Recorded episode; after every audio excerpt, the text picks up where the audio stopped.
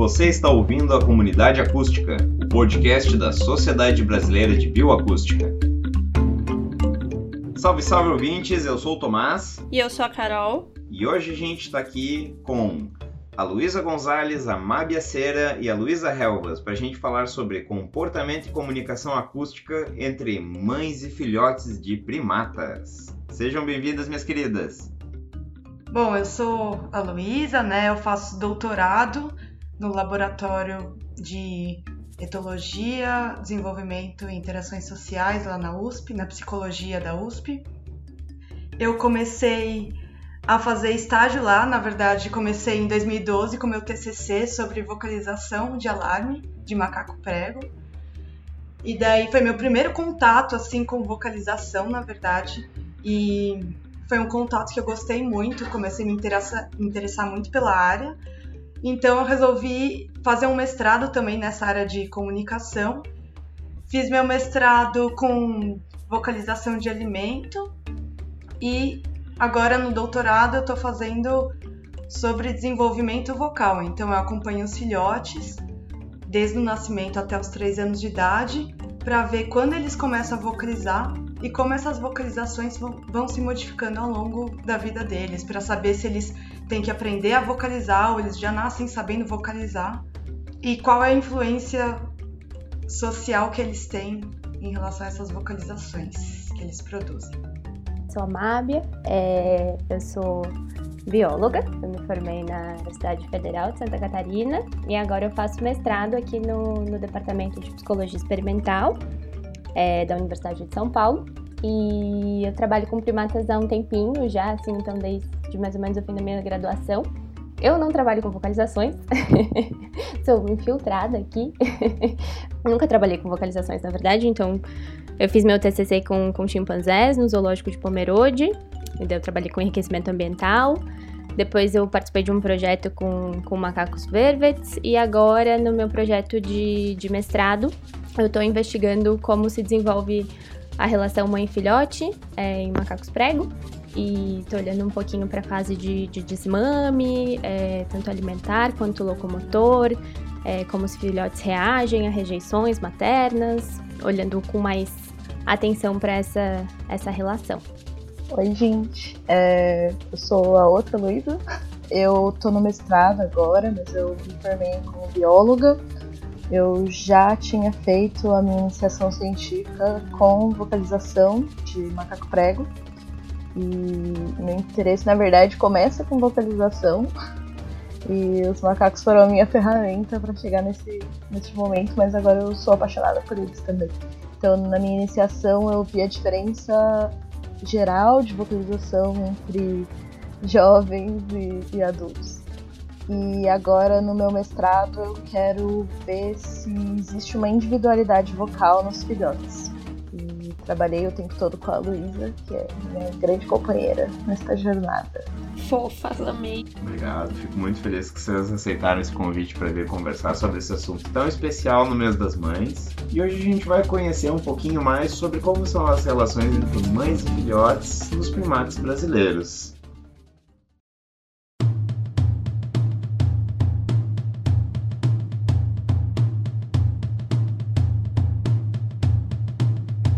Gente começar agora a nossa saraivada de perguntas, né? Eu gostaria que vocês falassem um pouquinho sobre quais são as espécies de macacos com. Aliás, de primatas, né? Seria o correto eu falar. Gente, existe uma distinção específica? O macaco é um grupo específico dentro dos primatas? Sim, o que a gente tem no Brasil a gente chama de macaco também? Sim, existe diferença entre primatas e macacos, porque primatas é um grupo mais amplo, né? E macacos é um grupo que está inserido dentro dos primatas, mas por exemplo, nós, nós seres humanos e gorilas, chimpanzés, não somos macacos, somos símios, né? Que em inglês o termo que eles usam é ape, né? Tanto que o planeta dos macacos, né? A gente traduz como planeta dos macacos, mas em inglês não é planeta dos macacos, é planeta dos apes. Enfim, é...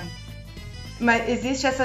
Voltando a falar, né? existe essa diferença maior que a gente não está acostumado a ter, mas aqui no Brasil a gente tem só macacos, né? Porque os símios ficam todos na África e Ásia.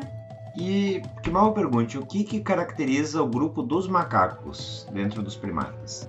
Macacos, assim, de uma forma bem simples, macacos têm rabo e os apes não têm rabo. É, então, a gente, chimpanzé, é, gorila, orangotango e até gibão também, que eu acho que entra, até onde eu sei, entra no grupo dos apes, também não tem rabo. E os macacos, tanto os, da, os, os macacos da África e da Ásia, né, que tem toda também a questão da terminologia dos macacos do Velho Mundo e macacos do Novo Mundo, ou neotropicais, que isso também é algo que está em discussão hoje em dia, né? Fica assim, se a gente começa a chamar diferente. Macacos têm rabo, apes não têm rabo, símios não têm rabo. O que eu ia falar, um adendo, é que os símios são evolutivamente mais próximos dos seres humanos, porque nós também somos símios, né? Você falou das, da, das espécies aí, né, Mábia, que são símios, mas não inclui os seres humanos, mas então somos primatas e somos símios. É, vocês poderiam falar um pouco sobre quais são as espécies de macacos brasileiros que vocês estudam no laboratório de vocês? Nós somos do Laboratório de Etologia, Desenvolvimento e Interação Social, o LEDS. E atualmente a gente trabalha com três espécies de macaco prego. Então a gente trabalha com sapágios libidinosos, é, que fica na região da Caatinga. A gente trabalha com sapágios xantosternos, que fica, a gente trabalha na reserva de Una, que fica na Mata Atlântica, na Bahia. E a gente também trabalha com sapágios negritos aqui na região do Carlos Botelho, aqui em São Paulo. Meninas, e o que, que chamou a atenção de vocês nesses, nesse grupo, né, que são os macacos prego? Bom, o que para mim chamou mais atenção em macaco prego é que dentre os primatas que já são considerados animais super inteligentes, os macacos pregos eles estão assim bem no topo da lista das, de inteligência, porque eles têm comportamentos muito inter, interessantes de, por exemplo, usar ferramentas lá na população do Piauí, da Caatinga que a Luísa Helvas falou. Eles usam martelo para quebrar coco e eles sabem muitas características do, do martelo que usar, o peso, o material desse martelo que é feito de pedra, né? Mas eles sabem qual tipo de pedra usar, qual é o peso de pedra ideal, porque a pedra não pode ser muito pesada, senão amassa o coco, não pode ser muito leve, senão não quebra o coco. É, a bigorna, que é onde eles apoiam o coco também, eles entendem, né, de todas as características necessárias para fazer, para saber onde apoiar, o lugar ideal para apoiar o coco para quebrar. E além desse uso de ferramentas, eu acho que eles têm uma interação social muito rica, assim, sabe? E eles entendem muito as relações sociais entre si, assim, as relações que eles têm, eles com outros indivíduos do grupo, mas eles também entendem as relações que outros indivíduos do grupo têm entre si. Então, eles não precisam nem estar tá inclusos nessa interação social para eles entenderem que interação social é essa, que tipo de interação, se é uma interação amistosa, se é uma interação mãe e filhote, ou enfim. E é uma coisa que me cativou desde o começo, assim, e eu acho que estudar a comunicação deles também veio por parte disso, né? Porque quanto mais é, complexas são essas interações, mais eles precisam é, entender e, e, se comunicar entre si em relação não só às interações entre os indivíduos, mas também as interações com o meio ambiente, né? Então a comunicação deles acaba sendo muito rica e foi isso que me chamou a atenção para estudar eles. Massa. Lu, tu pode me falar uma coisa? Esses espaços onde são as bigornas, né? Que são essas pedras bases nas quais eles quebram coquinhos para poder se alimentar. Hum, não é exatamente uma coisa que eles escolhem a reveria, né? Eles têm uns locais meio que já pré-determinados que uma população utiliza comumente, certo? Sim, Eles, inclusive, têm algumas pesquisas na Serra da Capivara, que também fica no Piauí, mas fica mais para cima. Não é a mesma população que a gente estuda, mas lá eles fazem pesquisa com é, restos de coco, materiais fósseis, assim, de populações de muito tempo atrás que utilizavam aquele lugar e hoje em dia não utilizam mais. Mas lá no Piauí, falando mais do Piauí, é, da população que a gente estuda, né, não da Serra da Capivara, eles têm locais de bigorna assim bem específicos, porque as bigornas acabam sendo ou pedras grandes, então, né, as pedras não saem do lugar, eles sabem onde estão essas pedras, eles vão atrás desses lugares para quebrar aos poucos, ou mesmo troncos caídos. É interessante você ver que esses lugares já têm um relevo assim, porque eles já puseram tantas vezes o coco lá e bateram no coco que as pedras vão começando a deformar e acaba formando até um encaixe perfeito assim para o coco e fica até facilita para eles quebrarem sem o coco voar do lugar, sabe? E normalmente são lugares também que já ficam perto de palmeiras, então eles já coletam o coco das palmeiras e já levam para bigorna para quebrar.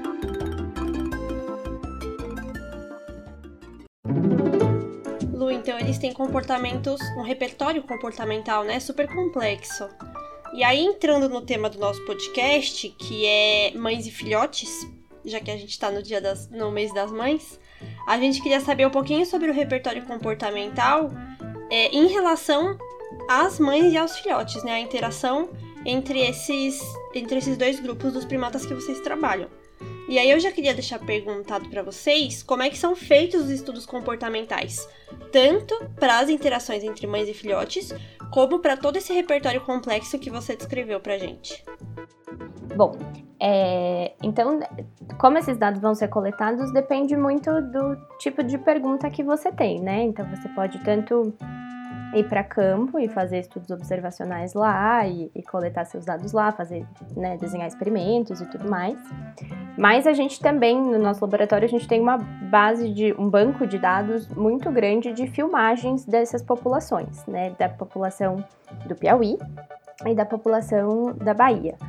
É, então, por exemplo, no meu trabalho, que é sobre relação mãe-filhote, é, eu faço essas coletas, é, a minha coleta de dados, é, através dos vídeos. Então, a gente usa um programa, é, a gente coloca esses vídeos lá, né, faz toda uma seleção de acordo né, com o que, que você quer observar, e daí isso vai variar de, de estudo para estudo, né? Você pode, você vai desenhar a sua metodologia de acordo com, com a sua pergunta no, no fim das contas, mas daí você coloca seu vídeo lá no programa, que é o Observer, e aí você vai codificando os comportamentos pelos vídeos.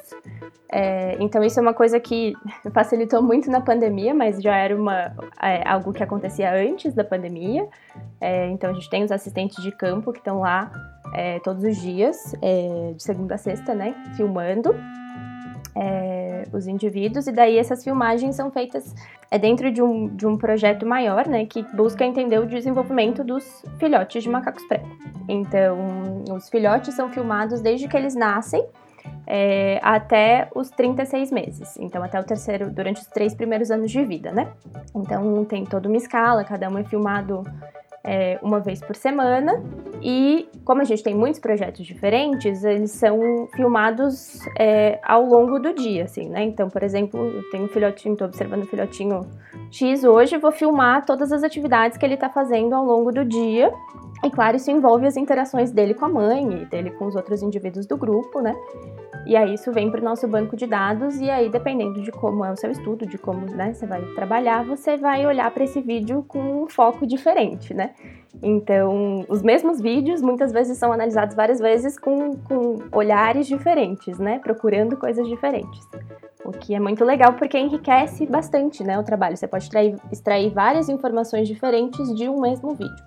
Mabia, esse programa que tu comentou, o Observer, ele é um programa aberto que pode ser utilizado com outros grupos?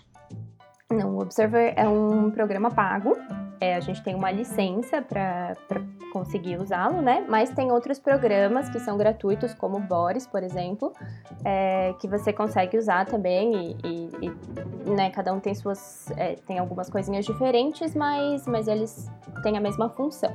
É, eu acho interessante a gente ter esse banco de dados, essas filmagens, porque a gente começou com esses trabalhos em 2013, então de lá para cá além da gente já ter muita, muitas filmagens, os filhotes que a gente tinha em 2013 são mães hoje em dia, né? Então a gente consegue não só acompanhar o desenvolvimento desses filhotes, mas entender como eles estão afetando na vida adulta, né? Na relação mãe-filhote de hoje em dia.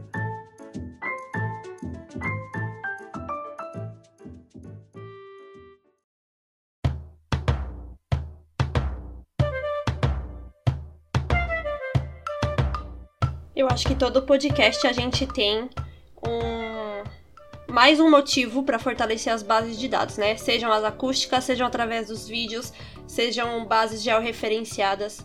Então eu acho que fica de novo é, essa, esse reforço de que a gente precisa alimentar bases de dados, principalmente de comportamento, né? Eu acho que as de comportamento são bastante negligenciadas, as acústicas também. É, como é que vocês acham que, que estão as bases de dados de comportamento? Eu acho que, é, eu não sei assim, num dizendo um panorama geral, mas vendo pelo que acontece no nosso laboratório, a gente vê claramente assim que é um, um esforço gigantesco, assim, né? A gente tem precisa ter gente em campo sempre para poder né, fazer essas filmagens. É, você precisa de material, então você precisa de, de filmadora, você precisa de HD, é, você precisa de pessoas treinadas, você precisa de gente aqui para analisar, para organizar tudo isso que chega, né? Porque é, chega de, né, tudo em, em, pastas diferentes e tudo mais. A gente tenta fazer as coisas da forma mais sistemática possível, mas quem já trabalhou em campo sabe que nem sempre isso é possível. Então você precisa de alguém que sente possa revisar essas filmagens, é, você precisa de um espaço para armazenar isso depois, né? Então, é, é, é, é uma coisa difícil de, de manter, é, exige dinheiro, exige interesse, né, de, de para as pessoas financiarem isso, exige muita gente trabalhando, envolvida junto. Então, eu não sei como está num panorama geral, mas a gente percebe que é um esforço enorme, assim, para conseguir manter, alimentar isso e, e, cuidar dessa base de dados é algo bem, bem complexo. Inclusive, eu acho que tem esse ponto que é super importante, né? Que eu acho que o nosso laboratório acaba conseguindo fazer bem, que é justamente usar ao máximo os dados que a gente tem, né? É, por exemplo, eu morro de vontade para campo, mas é, poder usar, os, por exemplo, o, os dados que eu vou analisar são os mesmos dados que a Luísa está coletando pro, pro doutorado dela. Então, a gente vê que a gente consegue fazer várias coisas diferentes com os mesmos dados e que eventualmente a gente faria uma outra coleta para coletar dados que já poderiam ser utilizados de outra forma. Então, acho que fazer com que esse é, recurso, não só financeiro, mas humano também, né, que dá um trabalho gigantesco de fazer esse, esse tanto de coleta, né? Eu acho que usar os dados o melhor possível, o máximo possível, extrair tudo que der é super importante.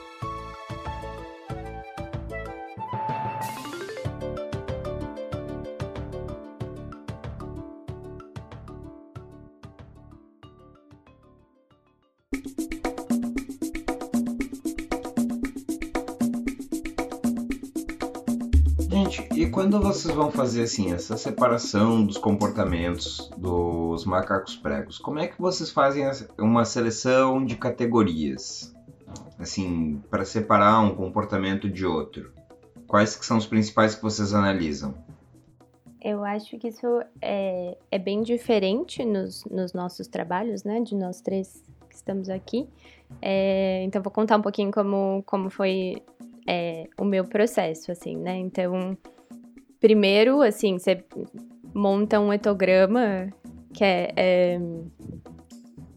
Eu tava até comentando semana passada numa palestra que você monta um etograma assim baseado um pouco na literatura, num pouco do que você sabe, que você espera ver, e daí você vai lá, você senta para assistir os vídeos que né? Poderia também ser o equivalente, você vai, é, chega em campo para ver a população e aí você começa a ver um monte de coisa diferente e um monte de detalhes que você não colocou e meu Deus, e agora como é que eu vou fazer isso? Como é que eu vou melhorar as minhas descrições e tudo mais?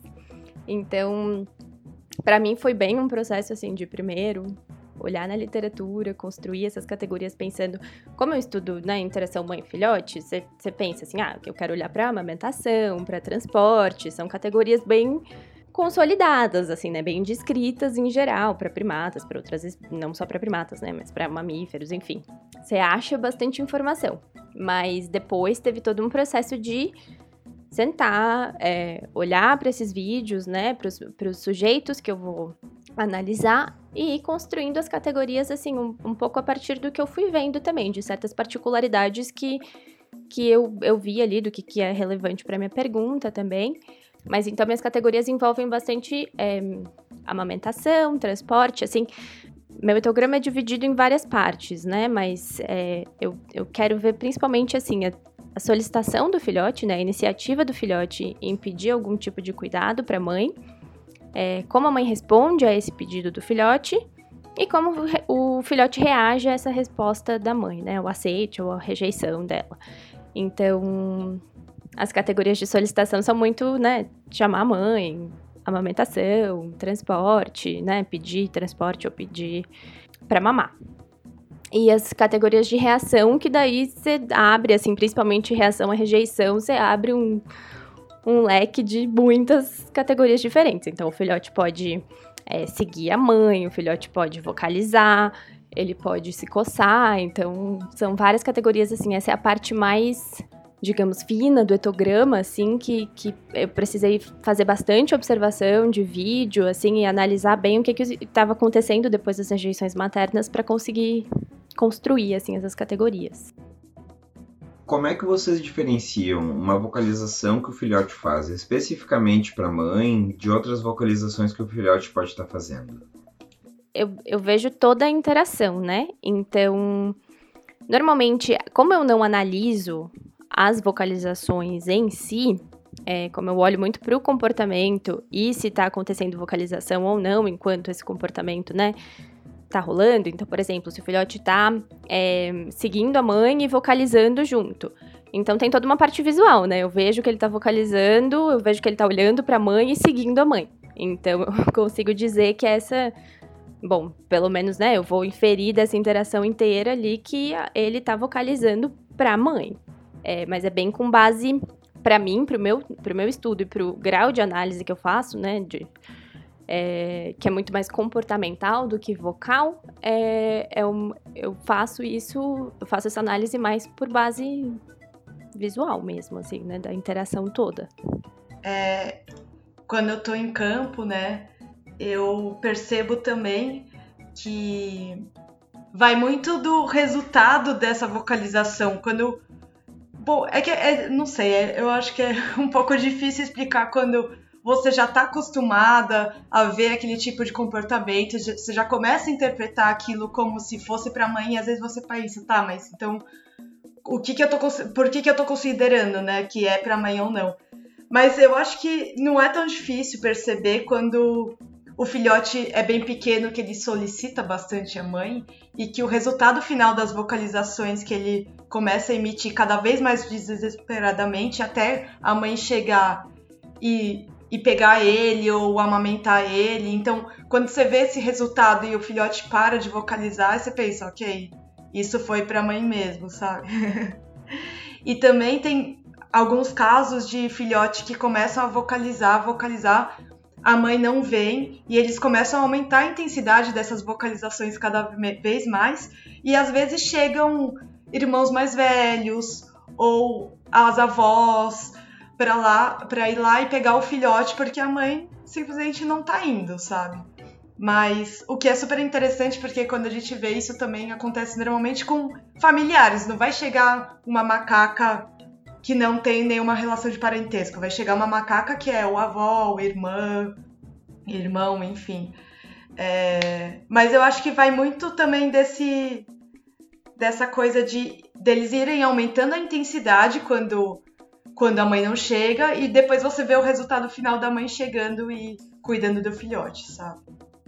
É, eu só ia comentar é, que também, por exemplo, como a gente se baseia muito nesse resultado final, né, de, daí a mãe atende o filhote, é, por exemplo, na, nas minhas categorias eu tenho uma categoria chamar, que você vê que o filhote tá chamando, ele tá sozinho, ele é pequeno, tá sozinho em algum lugar e ele tá chamando, né? Tem todas essas características que a, que a Luísa falou, assim, da vocalização e aumentando em intensidade, e o filhote tá meio desesperado, assim, mas é um chamar, né? A gente não pode dizer que é um chamar a mãe, com certeza.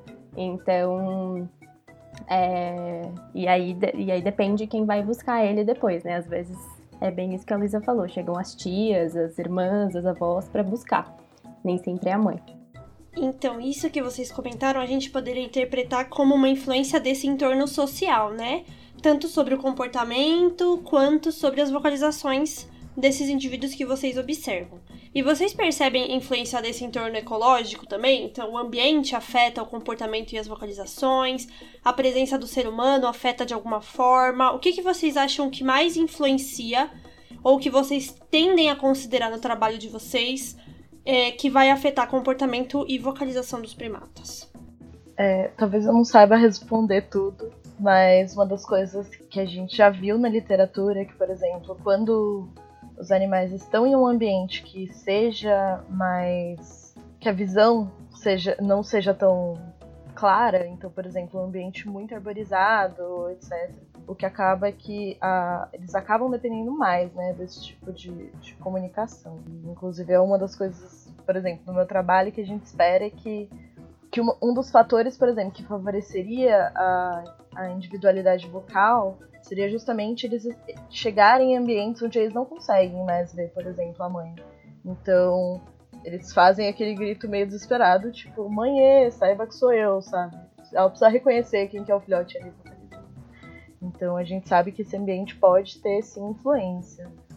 Eu não vi trabalhos para macacos pregos que veja a diferença, por exemplo, em áreas que são mais arborizadas ou menos arborizadas, ou que tenha, por exemplo, uma diferença nesse sentido. Mas acho bem possível. Na verdade, Lu, a gente não tem isso para várias espécies, né? Em vários grupos, não só os primatas. É, se a gente for entrar nessa hipótese de que o ambiente molda as vocalizações ou influencia ou pressiona de alguma forma, a gente não tem muitas coisas que corroboram um padrão forte, né? Em que a gente pode ficar, enfim, testando. Por isso que eu acho que é tão importante a gente começar a explorar, né? Inclusive, é algo que seria bem legal, assim, que eu acho que é, eu converso bastante com a Luísa, que deve ser super interessante ver essas, essas diferenças entre as espécies que a gente trabalha, por exemplo. O laboratório tem vários trabalhos sobre diferenças comportamentais de acordo com o ambiente, né? Então, quando a gente fala de Caatinga, a gente fala de Mata Atlântica, a gente está falando de ambientes muito diferentes. E a gente sabe que para padrões comportamentais em geral isso é bem diferente, mas a gente não tem isso para, por exemplo, localizações. Então, é, acho que é algo que, que o nosso laboratório pode explorar também mais para frente fazendo um rápido comentário antes, né? Mas que realmente, assim, quando tu pega aquela hipótese de adaptação acústica mais clássica que a gente discute, ah, porque a partir de uma certa frequência as árvores elas vão criar um espelhamento, vai fazer um mascaramento, etc e tal. As vocalizações de macaco prego, de sagui, dos pequenos primatas brasileiros, assim, geralmente vai cair acima do que a gente consideraria como aquele, aquela linha de corte, né? Gente, nada a ver com primatas com mamães, mas a gente acha que os sapinhos seguem pelo menos parcialmente isso. Então, quem sabe, né? A gente começa a testar para alguns grupos. Também são grupos super em outra escala, né? Mais arborícolas. Então, eu acho que tem muito futuro, Lu. Eu acho que essa é uma das perguntas, uma das grandes perguntas que intersecciona justamente o comportamento e a ecologia, que parecem andar sempre de forma tão separada, né? E a bioacústica, então, ou ela cai totalmente para um lado ou ela cai totalmente para o outro. E tem muita coisa nesse meio do caminho que a gente ainda precisa explorar. Não, o que eu ia falar é que essa coisa, né, de comparar as três populações é uma coisa que eu, em relação às vocalizações, é uma coisa que eu tenho muita vontade de fazer, já, inclusive, já comentei isso com a minha orientadora, porque são populações que vivem em ambientes muito diferentes, então seria muito interessante de comparar essas vocalizações. E pelo que eu já vi assim na literatura sobre vocalização de sapajos negritos, que é que é a população que fica aqui em São Paulo, parece que as vocalizações são mais parecidas com as vocalizações dos macacos lá do Piauí. Não são totalmente iguais, mas são mais aproximadas assim. Em relação aos macacos de Una, eu nunca fui para lá, morro de vontade de ir, mas todo mundo que vai fala: nossa, eles vocalizam de um jeito muito diferente, você tem que ir lá e gravar e não sei o quê. Então, eu acho que é uma coisa muito, né, um tema muito interessante de se estudar, tentar relacionar isso não só com o ambiente físico, mas com o ambiente em termos de interações que eles têm com o ambiente, como por exemplo, predadores. A gente sabe que nas três nas três regiões a pressão de predação é diferente, os tipos de predador são diferentes e eu já li artigos com outras espécies de primatas que mostram que as, os diferentes predadores em cada região fazem com que é uma força de seleção para os macacos emitirem vocalizações diferentes. Então, é um tema assim que eu acho que é muito interessante, ainda mais pensando em vocalizações de alarme, que foi meu tema do TCC, né? Então, por isso que eu acabei lendo bastante sobre isso, focada nisso. É, eu imagino que seja bem diferente nas três áreas, sabe? Mas é uma coisa que ainda precisa de estudos. É, Lu, você estava falando do estudo do Dibitet, eu acho, né? E no fim, assim, eu, eu, imagino que mesmo entre um trabalho que a gente fizesse aqui com os sapágios negritos, já poderia ter uma diferença, né? Porque eu acho, se eu não me engano, ele é da Argentina, então mesmo mesmo sendo a mesma espécie, eventualmente a diferença do ambiente, né, pode ser, tipo, que é isso, né, a gente não sabe nem se a diferença é entre espécies, se a diferença é em função do ambiente, se a diferença é, sabe, várias coisas.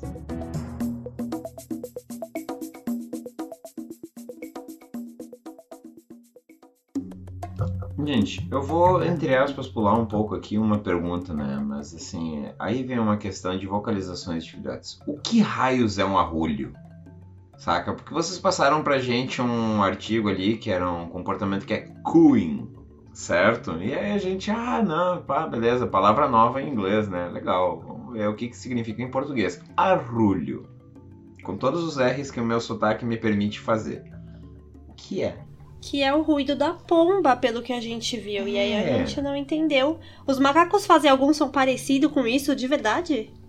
Olha, eu só quero dizer que um dia eu tava conversando com a Mábia pelo WhatsApp e ela quis tirar uma dúvida comigo sobre vocalização e eu acabei imitando a vocalização do filhote. E o comentário dela foi: nossa, parece um pombo.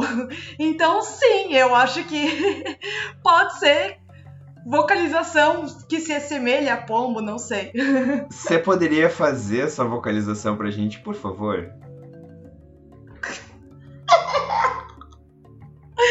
Ai, não acredito que eu vou ter que fazer vocalização aqui.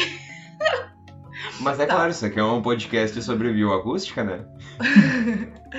é que todo mundo, todos os trabalhos que eu vou apresentar, as pessoas ficam, mas imita, imita. E eu falo, gente, eu não sei imitar. E eu acabei, né, naquele dia tava numa conversa íntima com a Mab, eu só mandei um áudio ingênuo, não.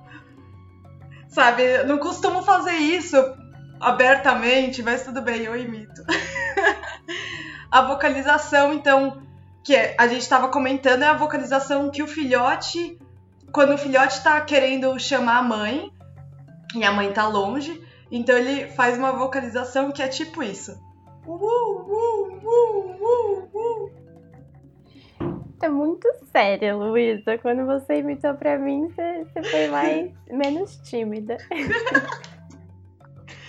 Não, mas eu até consigo entender, assim, realmente parece um, um pombinho fazendo aquele. Uhul, uhul, uhul. Eu me recuso a cortar isso do podcast. Isso vai aparecer. Olha, pelo que, pela minha pouca lembrança, assim, aqui das populações de macaco prego que eu já via ao vivo e que eu fui ameaçado com com material fecal, né? Quando eu cheguei muito perto, que eu não tinha visto ele. Eu me lembro que parecia um assobiozinho, tipo...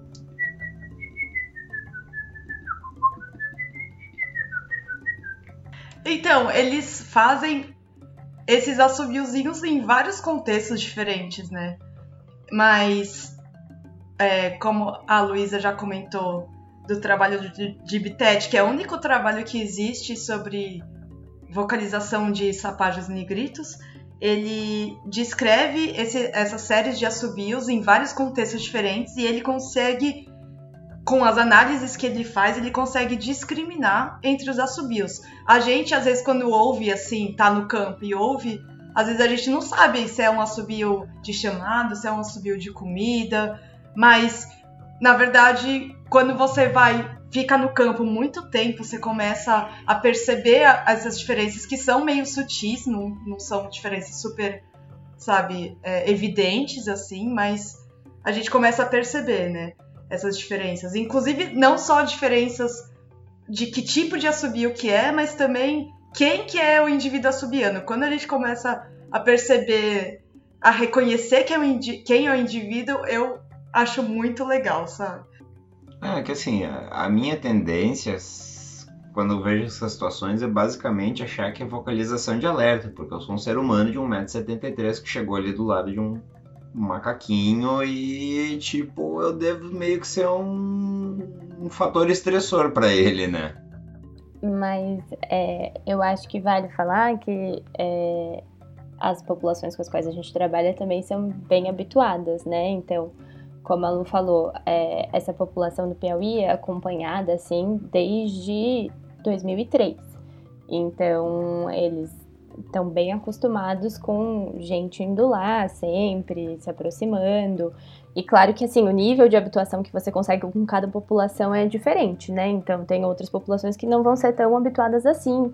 É, então, por exemplo, a população de Una, na Bahia, sofre uma pressão de caça muito maior do que a população do Piauí. Então, eles já são um pouco mais. É, até onde eu sei, né? Eu também nunca fui para lá, mas até onde eu escuto, eles já eles são um pouco mais é, desconfiados, assim, eles mantêm mais a distância.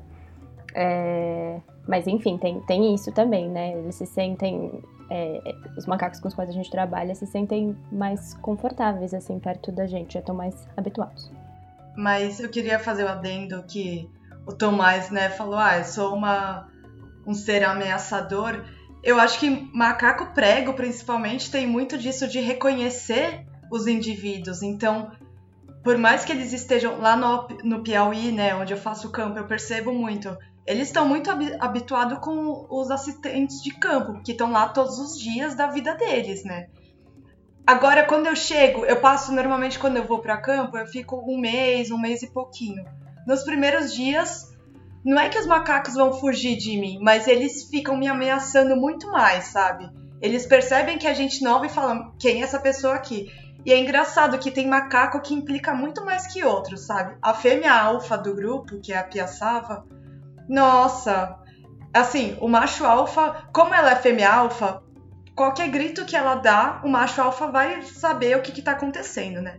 Então ela, ela ficava implicando comigo, sabe? Ela vinha dar um grito e daí o macho vinha para me ameaçar. Só que se eu tava sozinha com o macho, ele nem ligava para mim, sabe? Mas aí ao longo dos dias, né, vou passando vários dias lá no campo com eles e eles vão começando a ficar mais de boa assim comigo, sabe? Mas é engraçado que eles conseguem distinguir tanto que com os meninos, às vezes os caras chegavam mais perto, né, dos macacos e tal. E eles não estavam nem aí, mas quando era eu com o microfone, ainda eu acho que também tem essa, né? Aparecer com o microfone, uma coisa gigante lá apontando para eles, e eles ficavam, o que, que é isso, sabe? É, eu trabalhei um tempo numa pousada de ecoturismo, numa, área da Amazônia. E lá tem muito macaco prego, mas é outra, outra espécie. Mas é realmente, assim, muito impressionante o quão acostumados eles são. Porque, assim, é uma, é uma área que é é uma reserva muito isolada, então tem, sei lá, mil turistas no ano, não é uma quantidade muito grande. Mas você chega com o barco perto, e é assim, né? É um barco, faz um barulhão.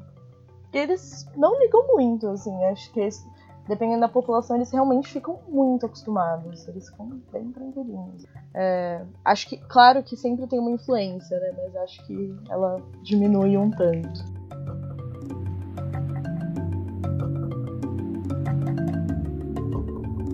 Meninas, então vocês falaram pra gente um monte de comportamento e de situações que dá pra gente inferir a partir das vocalizações, por exemplo. E aí uma curiosidade que a gente tem, lembrando do começo do podcast, quando a gente falou sobre a hipótese da adaptação acústica, né, de uma forma camuflada, mas a gente falou dessa hipótese, a gente queria saber, e é por curiosidade, se vocês ou conhecem trabalhos sobre isso, ou se vocês têm algum chute a partir das experiências de vocês, se os primatas arborícolas eles tendem a vocalizar mais que os primatas terrestres. Então, por conta dessa vegetação densa, deles precisarem se comunicar através é, de alguma forma que não só visual, deles precisarem expressar essa, esse repertório comportamental, enfim. O que eu já li, né, de artigos sobre primatas terrestres que são mais é, os da África e tudo, né? O que eu já li sobre esses primatas é que o repertório vocal deles é muito menor, assim. Eles têm menos tipos de vocalizações do que os primatas arborícolas, né? O repertório vocal desses primatas são mu muito mais rico, assim, né? Tem muito mais diversidade de vocalizações e não só diversidade, mas combinações dessas vocalizações diferentes. Então, eu acredito que exista sim essa influência de se o primata está conseguindo enxergar, ele consegue ter outras formas de se comunicar além da acústica. E quando tem quando está num ambiente que está mais difícil de enxergar, ele acaba usando muito mais as vocalizações e isso é uma pressão seletiva para aumentar o repertório vocal deles. Muito legal.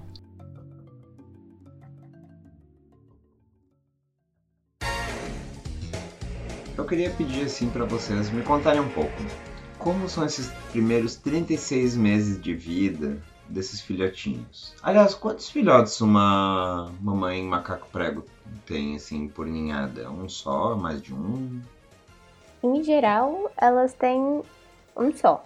É, a gente tem um caso de, de gêmeos na, nessa população da, do Piauí que a gente estuda, mas, mas é algo mais raro, assim. Em geral, elas têm um filhote é, por vez.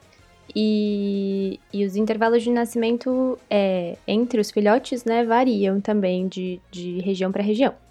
Então, isso é uma coisa bem interessante de ver, né? Assim, em, em é, por exemplo, fazendo uma comparação entre é, os trabalhos do nosso grupo, né, com sapágios libidinosos e sapágios negritos, é, os intervalos de nascimento para sapágios negritos, que é uma, a população aqui de, do, Carlos, do Parque Carlos Botelho, em São Paulo, uma área de Mata Atlântica com, com mais restrição em mais escassez de alimento e tudo mais, os intervalos de nascimento entre os filhotes é maior do que do que no Piauí, por exemplo, que é uma área em que não tem tanta escassez de alimento, então as mães têm os filhotes mais ou menos em intervalos de um ano e meio, por aí. É, mas em geral é, é um filhote por vez. Eu acho interessante que a macaca que teve gêmeos foi a fêmea alfa, então talvez esse, essas duas macacas, que é a pamonha e a paçoca, tenham sobrevivido porque ela é a fêmea alfa, ela recebeu mais suporte para cuidar do filhote, sabe? Por ser a fêmea alfa, ter mais, mais contatos sociais assim com outras macacas, eu acho que ela teve mais suporte, porque mesmo quando acontece de macaco prego ter gêmeos, a situação mais comum é um dos filhotes morrerem. Eu acho que também tem a ver com o ambiente, né? Que é um ambiente que tem uma oferta de alimento mais rica em gorduras, em proteínas, então isso também pode ter ajudado a sobrevivência dos filhotes, mas não é nem um pouco comum ter gêmeos e menos comum ainda os dois sobreviverem, sabe? Geralmente, então, assim, nesse período, uma uma mãe ela pode chegar a ter um novo filhote enquanto ela ainda está amamentando anterior ou geralmente tem um processo de desmame nesse entremeio? Normalmente tem um desmame nesse, nesse meio tempo, né? Então, em média, assim, a gente, a gente percebe que elas amamentam o filhote até mais ou menos um ano e meio. É, claro, essa frequência vai diminuindo bastante com o passar dos meses, mas tem é, uma, uma questão do ciclo fértil da mãe também, né? Então, normalmente, enquanto ela amamenta, ela não entra no, no ciclo fértil dela de novo. Então tem esse, tem que passar por esse processo de desmame em geral, né, para a mãe ficar fértil de novo e poder engravidar de novo. Mas outra coisa interessante que eu tô falando sempre da piaçava, mas é que a piaçava, que é a fêmea alfa, ela é a mais velha do grupo e atualmente, bom, atualmente não, na verdade, ela teve um filhote 2018, eu acho que é a Pimenta, 2017, talvez. E depois disso, ela já tá muito velha, então aparentemente parece que ela não tá mais no período fértil. Ela nunca mais entrou em estro, nunca mais entrou no ciclo reprodutivo dela. E a pimenta continua sendo amamentada. Então chega nos dois anos, quando normalmente outras macacas já estão pari já pariram, já estão parindo filhotes novos, e a pimenta ainda estava mamando, assim, sabe?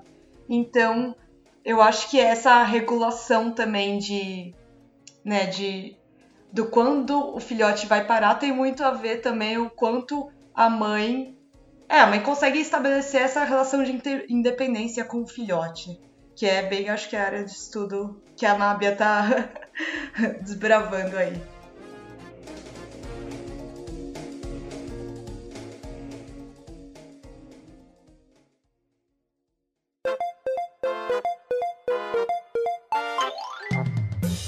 Cada mãe, por exemplo, ela muda de comportamento entre um filhote e outro, ou é uma coisa, digamos assim, mais bem estabelecida? Uma mãe, ela tem uma personalidade, ela age com todos os filhotes da mesma maneira? Eu acho que tem várias coisas envolvidas nesse processo, né? Tem características da mãe é, que influenciam nesse estilo de cuidado, né? De, na personalidade da mãe. Mas tem também características do filhote, tem características do ambiente. Então, não necessariamente é algo que vai ser assim tão previsível, sabe? Ela vai ser sempre, ela tem um estilo de cuidado e ela vai cuidar assim de todos os filhotes, ou vai variar ao longo do tempo de uma forma assim, mas no, no, com o primeiro filhote ela é super inexperiente, daí com o tempo ela vai ganhando experiência, assim, não é, não é uma matemática, né? Assim, tão tão exata. Então tem todas essas é, essas questões assim para se investigar, tanto que, que no meu projeto uma coisa que eu quero tentar muito ver é o como estava o ambiente na época que cada um desses filhotes nasceu, né? O que estava acontecendo no grupo é, e na, na, região, em termos de, por exemplo, alimento e, e, e tudo mais, né? Quando cada filhote nasceu. Porque, por exemplo, tenho filhotes que são de anos diferentes, mas da mesma mãe. Então, se você percebe alguma diferença ali, né? Ah, essa mãe aqui ela passou mais tempo cuidando do filhote e aqui nem tanto, ou ai, é, esse filhote foi um pouco mais rejeitado pela mãe. É, você também pode tentar relacionar isso com o que estava acontecendo no entorno, né? É, então, também se o grupo, por exemplo, passa por um período de troca de macho alfa, né, um período de instabilidade no grupo, é, ou divisão do grupo, né, quando algumas fêmeas é, saem do grupo e, e, formam um outro grupo, isso, esses, isso tudo são coisas que influenciam também em como todas essas interações estão acontecendo, né? Porque a interação da mãe com, com o filhote nada mais é do que uma interação social também, né? Então, da mesma forma que você vê isso essas influências do ambiente com os outros, né, nas outras interações entre os membros do grupo, você também pode ver essas diferenças, essas, essas questões influenciando em como a mãe e o filhote interagem, né? Você comentou sobre essa questão de divisão do grupo, né? É, essa divisão do grupo, ela geralmente é motivada mais pelas fêmeas, pelos machos, ou é um, um coletivo assim que decide não gostamos mais de vocês, vamos embora? O que a gente observou, né, nesse tempo trabalhando com os macacos, a gente viu algumas trocas de macho alfa e a gente viu também separação dos grupos. Então, eu acho que o que a gente observou, assim, quando o grupo tá muito instável, tem uma, existe um macho alfa no grupo, mas daí tem outro macho que tenta tá brigando com o macho alfa para tentar pegar né, a liderança. E assim, não é uma coisa de um dia eles brigam e já resolvem, são vários dias de conflito e tal. Então são tempos que o grupo fica muito instável. Então eu acho que isso isso, isso varia muito com também com não só com a instabilidade do grupo, mas com a posição que você está no grupo, porque o que a gente viu é que macacas que eram mais periféricas no grupo, elas acabavam saindo, porque para elas talvez não valesse tanto a pena ficar num grupo que estava muito instável, ela estava lá já já não tem muita vantagem de ficar num grupo né, sendo periférica e daí o grupo já tem essa instabilidade toda de macho alfa e o macho alfa, se tem um novo macho alfa entrando no poder, ele pode matar os filhotes, cometer infanticídio. Então, às vezes, dependendo da posição né, da fêmea, não é, não é vantajoso, não é interessante para ela continuar nesse grupo. Mas, na verdade, o que a gente viu é que depois que trocou o macho alfa, ainda tinham do mais dois machos adultos no, no mesmo grupo, mas eram machos subordinados.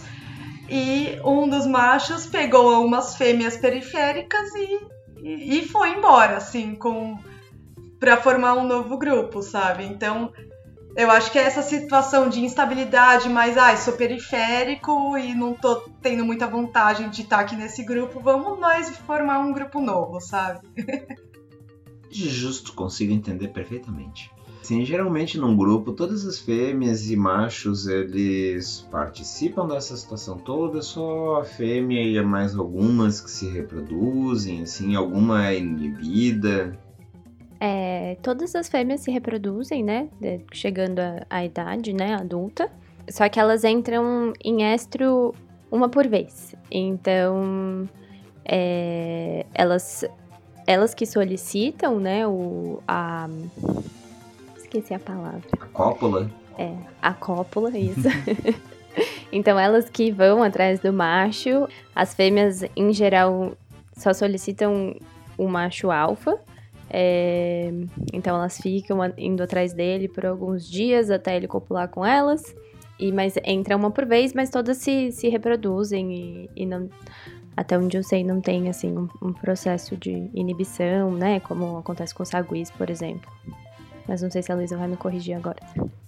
No grupo que a gente estuda já aconteceu a situação de que o macho alfa estava lá no grupo, se reproduz, tem vários filhotes fêmeas e as fêmeas crescem e entram na idade reprodutiva. E nesse caso, o macho alfa não se reproduziu com, a, com as fi, filhas dele, o que é super interessante, né?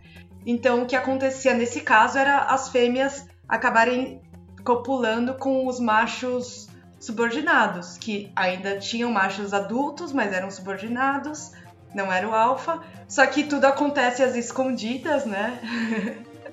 não fazem nunca na frente do macho alfa, sempre esperam o macho alfa sair para fazer, porque eu acho que se ele visse, ele, ele ia brigar.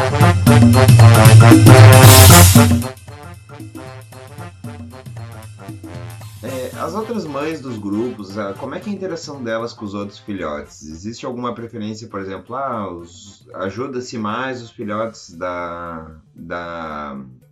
Como é que eu posso dizer? Da mãe alfa e menos as outras? Ou é uma coisa assim um pouco mais coletivizada? É, elas, eles têm núcleos familiares, assim, bem, bem fortes, né? E, e, conexões entre as fêmeas, né? As fêmeas permanecem no grupo, a não ser que o grupo se divida, né? Mas elas ficam no grupo a vida inteira. Então você tem esse grupo de mães, avós, tias, primas, todas juntas, assim. E tem. E os bebês são muito atraentes, né? Assim, você percebe que eles chamam a atenção do grupo todo. Então tem um cuidado bastante coletivo, assim, né? Tem, tem é, é, os irmãos, é, as outras fêmeas adultas, assim, tem um comportamento que é que a gente chama de, de lip smacking, que é abrir e fechar a boca, assim, bem rapidinho. E os macacos, assim, fazem muito isso pros filhotinhos, assim, tem até uma das, das pós-docs do nosso grupo tá investigando isso mais a fundo, assim, para ver o que que o que, que é, como acontece, quando acontece, porque a gente desconfia que seja bastante afiliativo, assim, mas é muito, é muito interessante de ver, assim, um filhotinho bem pequenininho, e daí você vê um, um macaco chegando, assim, e eles realmente enfiam a cara, assim, na cara do filhote, sabe? pra tentar mostrar, olha, eu tô aqui, tô fazendo um carinho, assim, sabe? É algo muito interessante de ver. Então, os filhotes são, assim, essa é, coisa atraente pro grupo inteiro por, por natureza. E a gente vê, né, outras fêmeas carregando e tal, mas tem tem bastante essa coisa familiar, assim, também. Você vê, você vê frequentemente, assim, um, um, filhotinho sendo carregado pela irmã mais velha, pela tia, pela avó. Tem a amamentação também, então, às vezes, uma outra fêmea amamenta o filhote de outra fêmea. Então, é, é não chega a ser um cuidado cooperativo, como é no Saguis, por exemplo, né, do grupo inteiro, de ter um casal reprodutor e daí o grupo todo cuida do filhote, mas tem um cuidado coletivo, com certeza. Vocês podiam contar um pouco sobre a parte bioacústica da vocalização dos filhotes? Como é que ela surge? Quanto que ela muda? Se ela continua mudando depois do desmame, depois dessa fase que a gente chama de infância? Assim, como é que é essa evolução de vocalizações que os filhotes apresentam?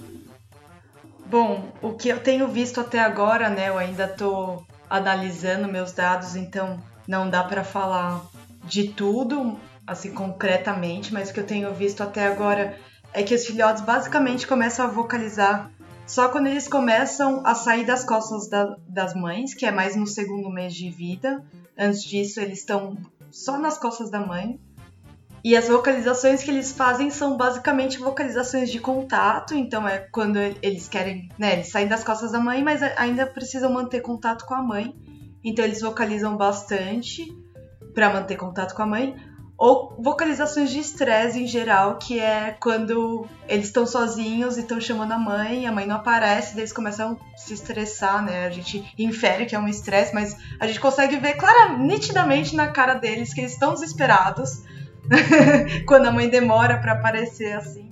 Então são basicamente essas vocalizações. Mas ao longo do desenvolvimento, assim, com acho que com seis meses eles já começam a vocalizar mais vocalizações de alarme e com os oito meses eles já começam a vocalizar a vocalização de comida. Então as vocalizações vão aparecendo aos poucos, né, no repertório vocal desses filhotes, mas eu ainda não sei dizer o quanto elas são modificadas em termos acústicos, mas eu acredito que exista alguma modificação que obviamente não é tão escancarada, senão eu já teria visto isso, né?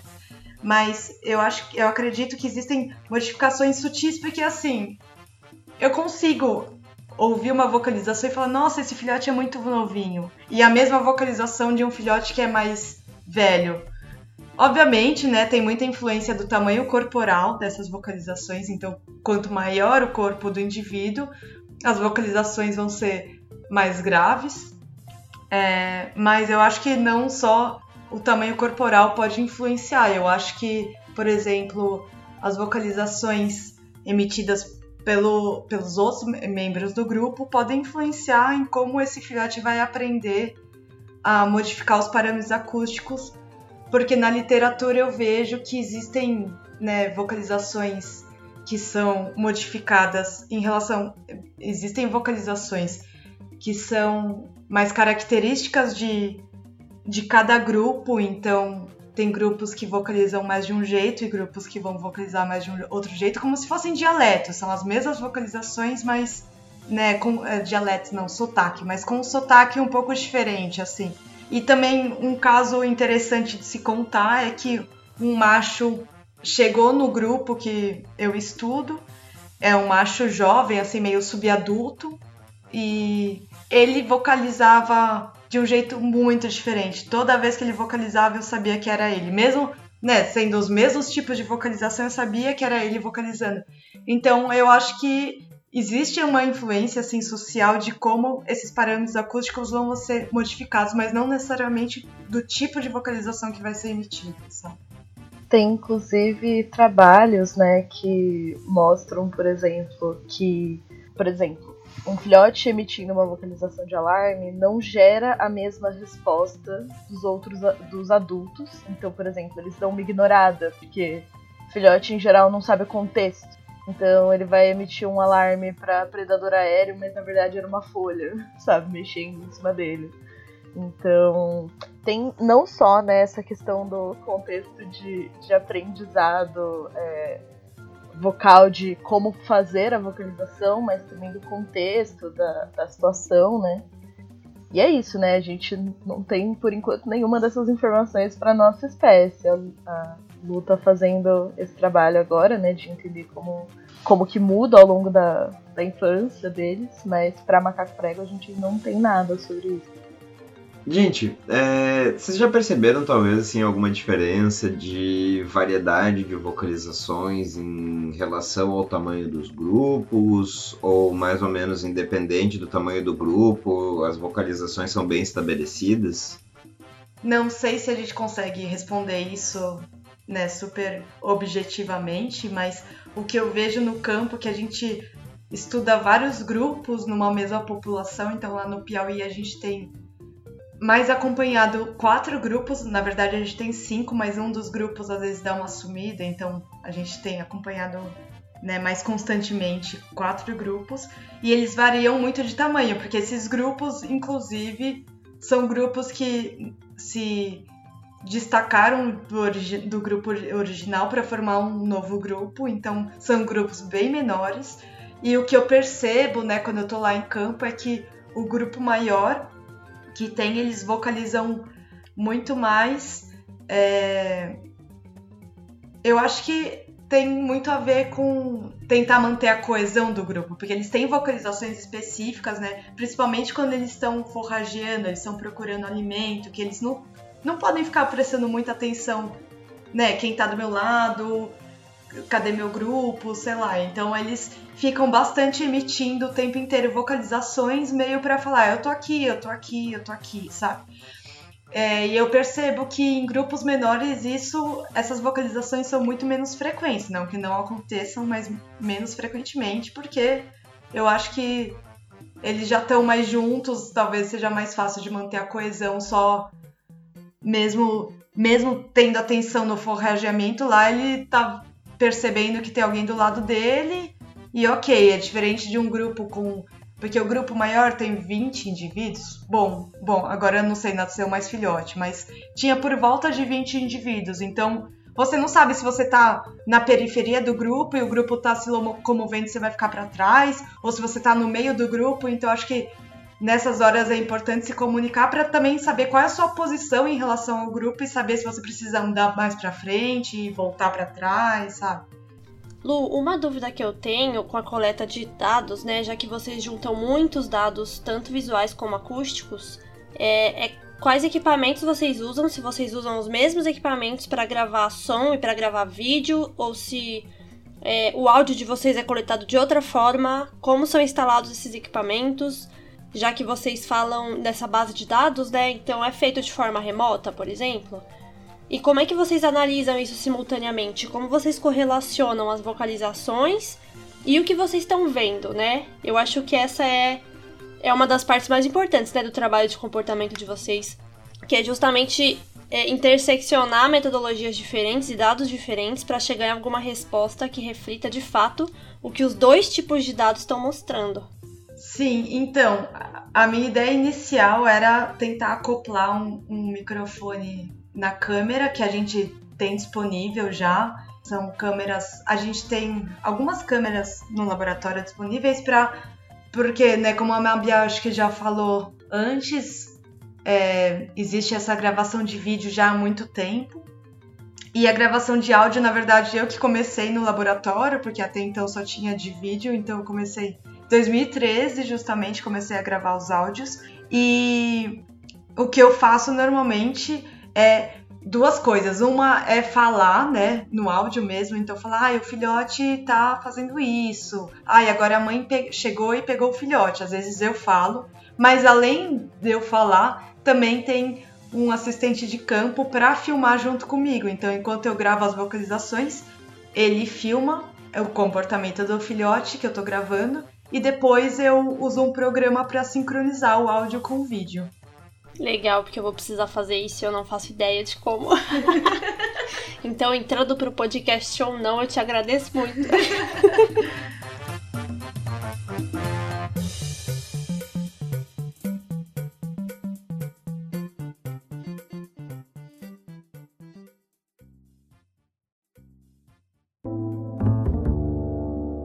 Então se vocês quiserem deixar uma mensagem para as pessoas levarem para casa sobre o trabalho de vocês, sobre essa área de pesquisa, né, que inclui a bioacústica e o comportamento dos primatas, e também falar sobre o que vocês pensam que são as diferenças de nós, mamães humanas, para outras mamães primatas.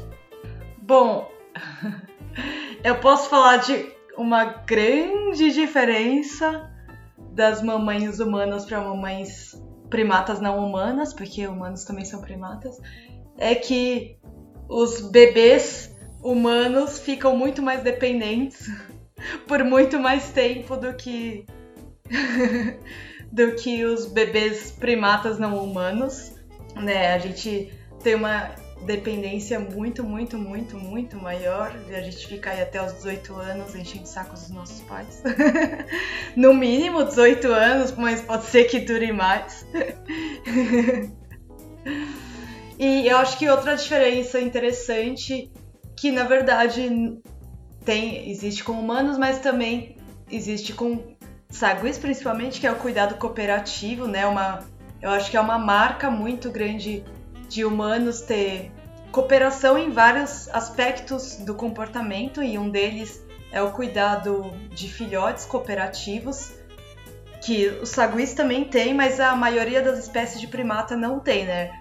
Como a gente já falou ao longo do podcast, pode existir até né, o alocuidado em termos de, às vezes, a mãe, a tia, a prima, pode carregar o filhote, pode amamentar, mas não é um cuidado tão intenso que nem o cuidado cooperativo que a gente tem na espécie humana de, de ter essa rede de apoio, né? Tem até o ditado. É, eu sempre esqueço de ditado e eu sempre quero falar desse ditado, mas é uma. Como que é? Uma aldeia. Alguém me ajuda aí. É preciso uma aldeia pra. Isso! It takes a village to uh, raise a child, é alguma coisa assim em inglês. Deixa eu ver. É preciso uma, vi uma aldeia para criar um filho. E inclusive tem muitas culturas humanas, né, que, que isso é muito mais cooperativo, porque atualmente na nossa sociedade, né, a gente tem nossas casas, então isso acaba ficando mais não que ainda não tenha essa cooperação, né? Acho que inclusive muitas amigas minhas ou até minha irmã que são mães, existe um apoio, uma rede de, ah, eu vou deixar com a minha avó, com a minha com a minha mãe, né? A avó da criança, vou deixar com a tia, vou deixar. Mas quando você vai para comunidades mais tradicionais, que ainda vivem né, em aldeias ou coisa assim, às vezes esse, esse cuidado cooperativo é muito maior, assim, né? Bom, eu vejo essas diferenças, não que não tenha outras, mas essas para mim são as mais marcantes, assim. É, bom, e uma coisa que eu, que eu queria comentar, assim, que eu acho que é uma reflexão legal das pessoas fazerem é que, claro, a gente tem nossas diferenças, né, com, das, com as mamães macacas, mas a gente também tem muitas similaridades, assim, né, e, e, e a gente pensar também no filhotinho macaco como um filhote que, né, depende bastante da sua mãe, ele nasce, cresce, interage muito com aquele grupo, assim, que é um grupo que tem uma relação social muito forte, assim, é, é muito importante as pessoas saberem disso, até por, por todas as questões de, de, primatas pet que a gente tem hoje em dia e de comércio de primatas e, e né, toda essa, essa exposição de, de macacos é, de roupa, de fralda é, no Instagram, no TikTok, né, nas redes sociais, assim, as pessoas veem isso como muito, muitas vezes, né, as pessoas veem isso como muito fofinho, bonitinho, legal, ai, alguém tá cuidando desse macaquinho, mas as pessoas não veem que muitas vezes esses macacos foram tirados, né, da sua família, da sua, de perto da sua mãe, e estão, assim, num ambiente completamente diferente do que eles estão é, acostumados, do que eles evoluíram para estar, né? Então, também é importante a gente pensar nisso, né? Assim, como que você, quando você tira esse filhotinho é, da mãe, do grupo dele, você tá tirando ele da família dele, né? É, para colocar ele em condições que, que não são nem um pouco ideais, né? Então, é importante a gente estar atento aos tipos de conteúdo que a gente consome também na, nas redes sociais, sempre procurar de onde vem esses vídeos, né? Da quem que tá cuidando desses macacos. E tá bem atento que, né, quando a gente vê vídeos de, de animais, de selvagens, né? Macacos são animais selvagens, eles não são animais domesticados, né? Então, se a gente vê vídeos deles com fralda, roupinha, né? Coisas assim, normalmente não é uma coisa legal. É, acho que no final as duas conseguiram é, fazer um bom resumo, acho que do que eu tinha pensado também. Inclusive eu queria bater na tecla assim, um pouco do que a Luísa falou, de que, que a gente tem essa questão do, do, do cuidado assim da, da criança, mas que eu acho que, é, que seja comunitário, mas eu acho que em grande parte a gente vem perdendo um pouco isso por como a nossa sociedade funciona hoje, que acaba sendo um tanto mais individualizada e por N fatores, assim, não é uma responsabilidade individual de, nossa, as pessoas fazem errado, mas porque eu acho que ainda assim, né, a gente tem sempre uma sobrecarga muito forte em cima das mães.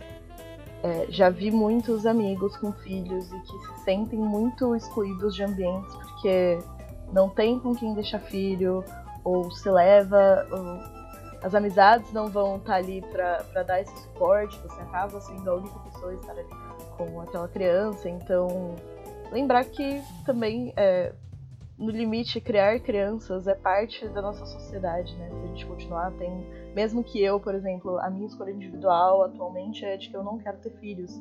Mas isso não significa que é, os filhos dos meus amigos não são minha responsabilidade de alguma forma, ou que os filhos do meu irmão não são minha responsabilidade, responsabilidade de alguma forma. E porque é isso, eu acho que a gente tem que sempre é, reiterar essa, essa ideia de que ter filhos é algo social. A gente depende disso para a continuação da espécie. E mesmo que a nossa escolha individual seja é, não, não ter para nós, mas que isso continua fazendo parte. Então, toda aquela questão de. Eu não sei se vocês já viram movimentos de child free, de ter ambientes é, que não podem ter crianças. E ou mesmo o julgamento que as mães sofrem em diversos ambientes, de tipo, começa a chorar um bebê e todo mundo olha com uma cara feia, ao invés de ser empático de que, um, aquilo é difícil, aquela pessoa tá lidando com aquilo sozinha. Então, acho que fica aí o apelo pra, pra gente cuidar é, de todas as crianças como se fossem nossas, de alguma forma. Fazer coro do que a Nábia falou também, porque é realmente muito grave, assim, o quanto a gente vê é, pessoas tirando animais do ambiente natural delas, porque a gente tem uma visão idealizada do que é isso, em grande parte também por essas mídias sociais, em que a gente vê o macaquinho parece estar sorrindo, mas na verdade ele está fazendo uma expressão que é agressiva e que pra gente é isso, né? A gente tem semelhanças, mas algumas diferenças a gente não tem. Então, esse comportamento, por exemplo, de sorrir, na verdade, para os macacos costuma ser uma expressão de, de agonismo, né? Eles não é, agressividade. Então a gente tem essa sensação de que o macaco tá lá sorrindo, sempre feliz, e na verdade tá muito estressado por estar ali. Então fica o apelo. Muitos centros de reabilitação cheios de primatas que foram pegos para para pet, que hoje estão enjaulados em algum lugar quando eles poderiam estar no ambiente natural deles. Que é a forma mais bonita de apreciar a natureza, vendo ela onde ela existe.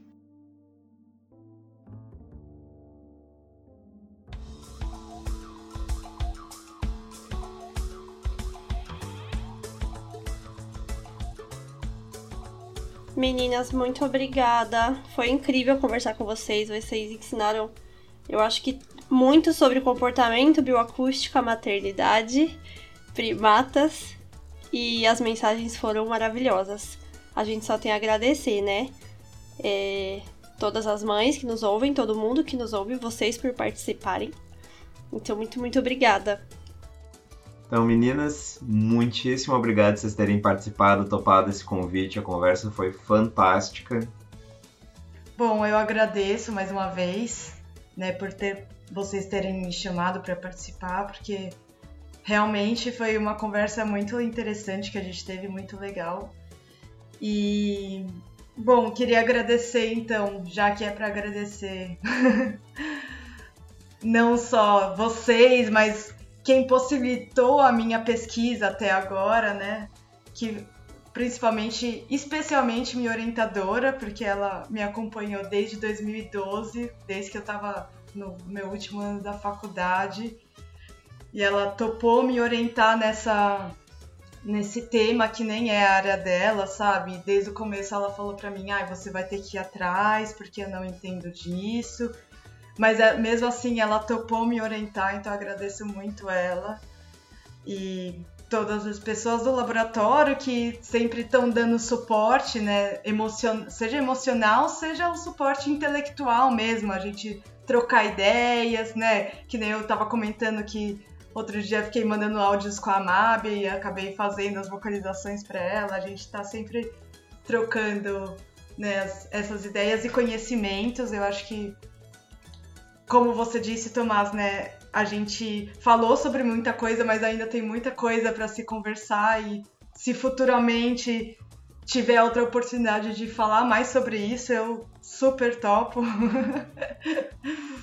ah, agradecer também, né, não só o laboratório, então também a minha bolsa CNPq, que está financiando isso. Eu sei que a gente está num momento muito difícil no Brasil, a ciência está sofrendo muitos cortes, inclusive a psicologia sofreu muitos cortes de bolsa, mas mesmo assim a gente está conseguindo manter a bolsa dos alunos. Então é isso, eu só tenho a agradecer por tudo isso e espero que a gente algum dia possa olhar para trás e falar tempos difíceis, que bom que superamos tudo isso. Bom, gente, eu queria agradecer também o convite. É, foi muito legal participar da conversa. Eu, como eu falei, né, a bioacústica não é minha área principal de pesquisa, mas eu sou uma grande entusiasta. Agora tenho ficado mais trocando áudios de vocalizações com a Luísa.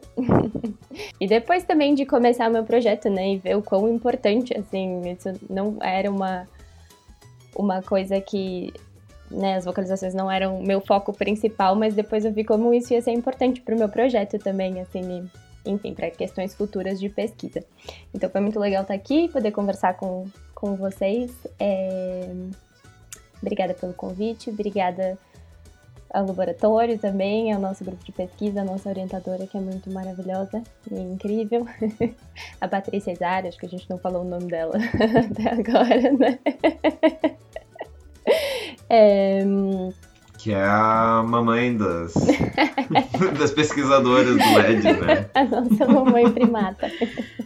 mamãe, mamãe pesquisadora. e, e a todo LEDs também, que, que é, é, como a Luísa falou, assim, a gente tem um grupo muito legal, muito colaborativo e que dá muito apoio pra gente intelectual, emocional. então é muito, é muito legal estar ali. E também agradecer ao CNPq, é, a FAPESP, que financia o nosso, nosso projeto temático né, do laboratório. E a gente sabe como, como a Luísa falou, tá muito difícil essa fase de financiamentos, essa fase para pesquisa. Então, como a gente falou antes, né, da, da, das questões de, de como é difícil, trabalhoso e custoso manter uma, um banco de dados né, comportamentais e, e de vocalizações, então todo esse financiamento é muito importante para a gente e para as nossas pesquisas. É isso, gente. Obrigada. Gente, queria agradecer o convite, que eu acho que eu não tinha agradecido até agora, meu Deus. Fiquei muito lisonjeada de participar aqui com vocês, foi um prazer. É a primeira vez que eu tô falando do meu projeto, e, bom, de primatas em geral, de forma pública. E fico muito feliz de, de poder compartilhar um pouco. E é isso, queria agradecer muito a Luísa, que foi quem me, me direcionou aí desde a minha iniciação científica até agora. E que eu diria que é minha grande parceira, assim, nesse, nessa vida. Me motiva muito, além de eu admirar muito ela. E, e a porque ela é um amor. Mas é isso, acho que esse momento de pandemia foi mais difícil. É, eu comecei meu mestrado durante a pandemia, então foi muito legal ter, apesar disso, apesar de não ter encontros presenciais, ter esse laboratório que é super presente e cheio de pessoas muito abertas a ajudar. Mábia, inclusive, eu falei do agradecimento à estatística, mas ela me ajudou em tantas coisas burocráticas que olha, eu vou ter que comprar muito chocolate quando a pandemia acabar. E, e é isso, agradecer a Paty, porque, né, pelo amor de Deus, que pessoa paciente, tantas dificuldades, dúvidas, inseguranças, e, e ao laboratório como um todo. E agradecer a CAPES, que financia a minha bolsa, e aos meus amigos também, que eles também aguentam muito uh, as minhas crises existenciais e síndromes de impostora. Mas é isso, gente. Muito, muito, muito obrigada. E sempre que quiserem, estamos aqui. Meninas, muito obrigada mais uma vez. Foi muito legal estar aqui com vocês, aprendi demais. Eu espero que todo mundo consiga absorver e aprender com tudo que vocês falaram. Foi incrível. Muito, muito, muito obrigada. Muito obrigado você que escutou aqui, a gente até aqui. Então, galera, até a próxima e a gente se ouve por aí. Um abraço. Beijo.